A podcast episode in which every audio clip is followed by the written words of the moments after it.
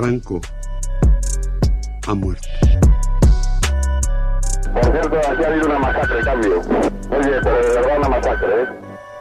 El hombre de excepción que ante Dios y ante la historia. ¡Quiete todo el mundo! Dile que acaban de ocupar el Parlamento. ¿Quién lo dice? Coño, yo que lo acabo de oír. Ah, amigo, tú eres un mierda. ¿Por qué? Porque no has creído nunca. Joder, qué bárbaro, oye. No has creído, no has creído nunca. Está impresionado. No has creído nunca. Todos contra la reacción. Todos contra el fascismo. Confirmo que he ordenado a las autoridades civiles. Los jueves abrimos un capítulo para hablar de memoria histórica, para recordar el pasado, para encontrar explicaciones al presente, advertir al futuro. Lo hacemos de la mano de Emilio Silva, el presidente de la Asociación para la Recuperación de la Memoria Histórica. Emilio Silva, muy buenos días. Buenos días por las mañanas.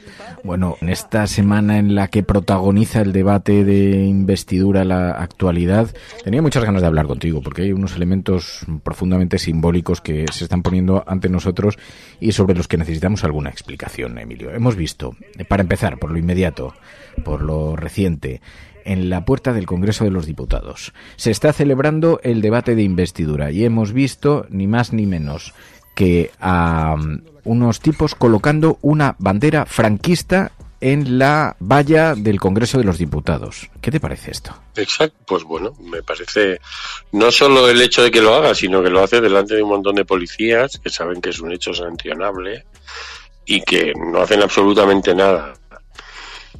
Eh, lo cual está demostrando esa amabilidad mmm, que tiene el, esta democracia con el franquismo. Voy a recordar una noche que tú me avisaste que iban a quitar una estatua de Franco en los ministerios en Madrid.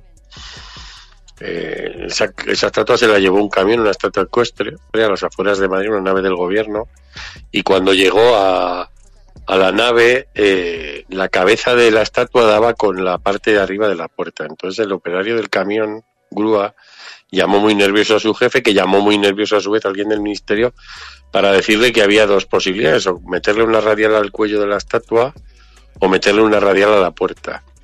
Y lo que hicieron fue meterle una radial a la puerta para que la estatua aparcara perfectamente dentro sin sufrir ningún daño.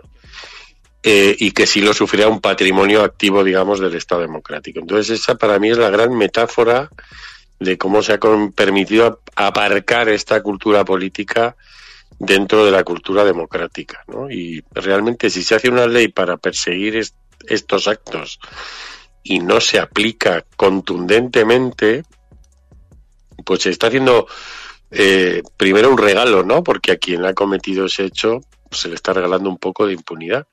Pero luego también se está escenificando ante la sociedad algo muy triste, ¿no? Es que se puede legislar algo con lo que no se tiene ninguna voluntad de aplicar. Y poníamos el caso de que si alguien fuera a ese mismo lugar ayer y hubiera colgado una bandera de apoyo a un grupo terrorista, pues hubiera estado media hora después delante de un juez directamente, ¿no? Sin, sin ninguna discusión y no es una exageración. Les pasó a dos titiriteros por hacer un chiste sobre ETA.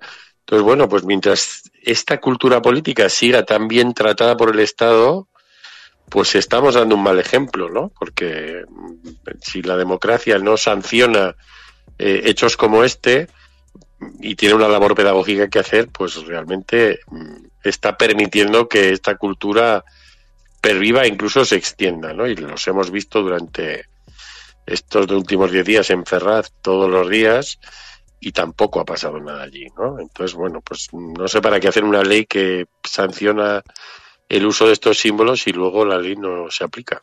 Decías, eh, además en estos días en los que hemos escuchado a gente coreando el cara al sol, declarándose como nazis, eh, pidiendo un, un una, un levantamiento nacional. Hemos visto, bueno, cosas absolutamente insólitas, pero también las críticas del sistema judicial a la amnistía. Y decíais desde la eh, Asociación de la Memoria, todos estos fiscales y jueces que se rasgan las vestiduras con la amnistía, que han hecho por garantizar justicia para las familias de los republicanos asesinados, ¿no? Bueno, es, eh, lo, lo bueno de momentos de esta tensión, si tienen algo de bueno, es que te permite sacar de dentro de la radiografía cosas que están activas política y socialmente y que normalmente hacen sus trabajos en la trastienda y ante una situación así pues se levanta el telón y se ven las costuras ¿no? de nuestro sistema político.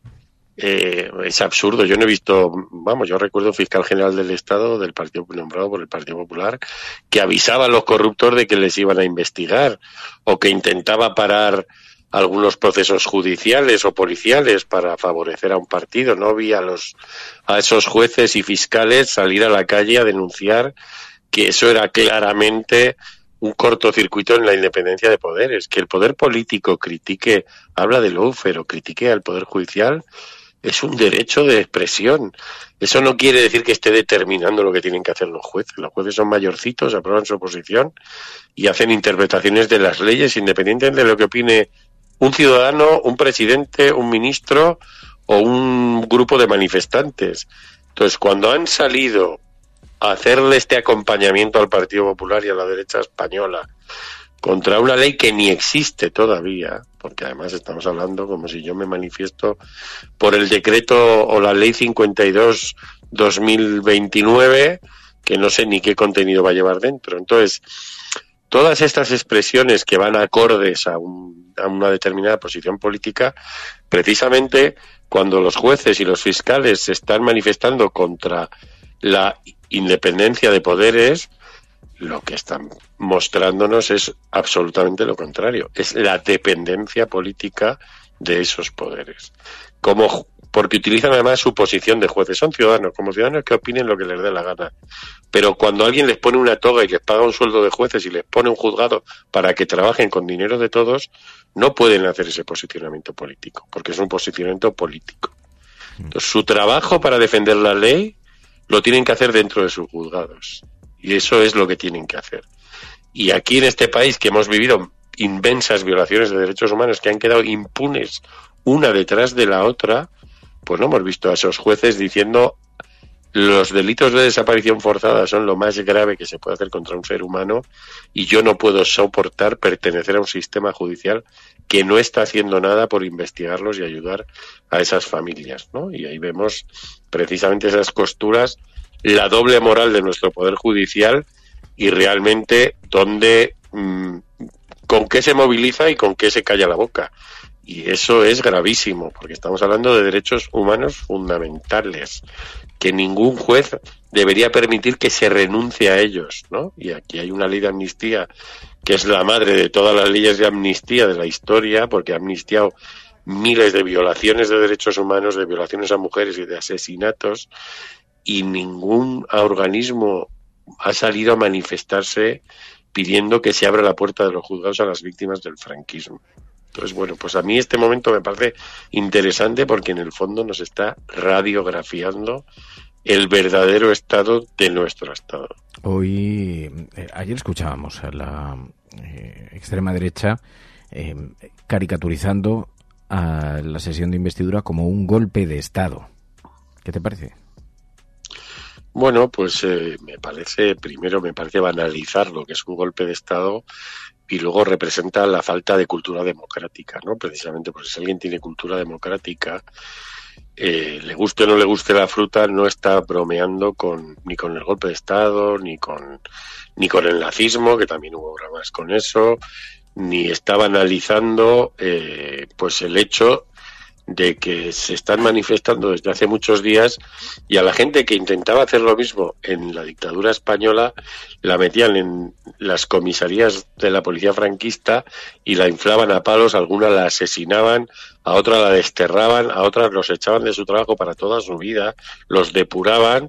Entonces, mm, comparar mm, mientras se ejerce el libre ejercicio, valga la redundancia, de manifestarse contra las ideas de un gobierno y estar denunciando que vivimos en una dictadura, pues son demostraciones de varias cosas. Una es la ignorancia o la incultura democrática y otra es que no tienen límites a la hora de utilizar el lenguaje para defender sus intereses, ¿no? Y eso también está demostrando una falta de ética y, y bueno, pues es una esencia en, en la derecha española en general el hecho de que no sus intereses están por encima de sus principios. Los oyentes de la cafetera sostienen este programa. Hazte mecenas y únete ya a la resistencia cafetera. radiocable.com barra mecenas. Pues Emilio Silva, como siempre, muchísimas gracias Emilio, un abrazo. Muy fuerte. Abrazos a la resistencia, sobreviviremos